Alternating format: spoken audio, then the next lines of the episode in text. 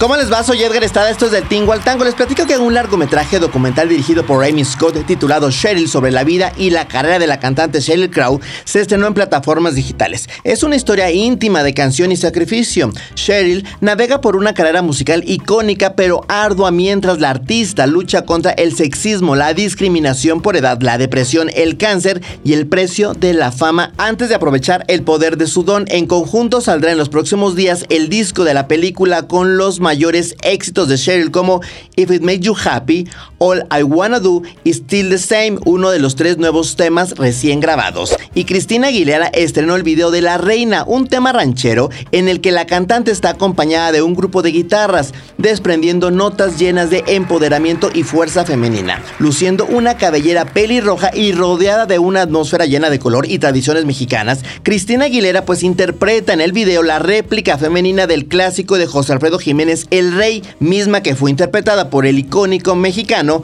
Vicente Fernández.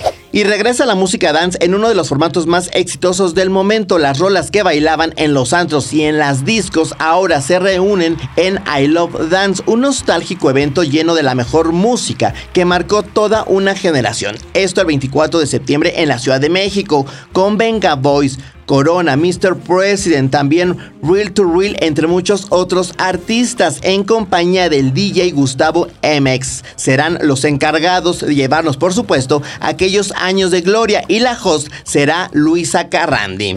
Yo soy Edgar Estrada y esto fue del Tingo al Tango.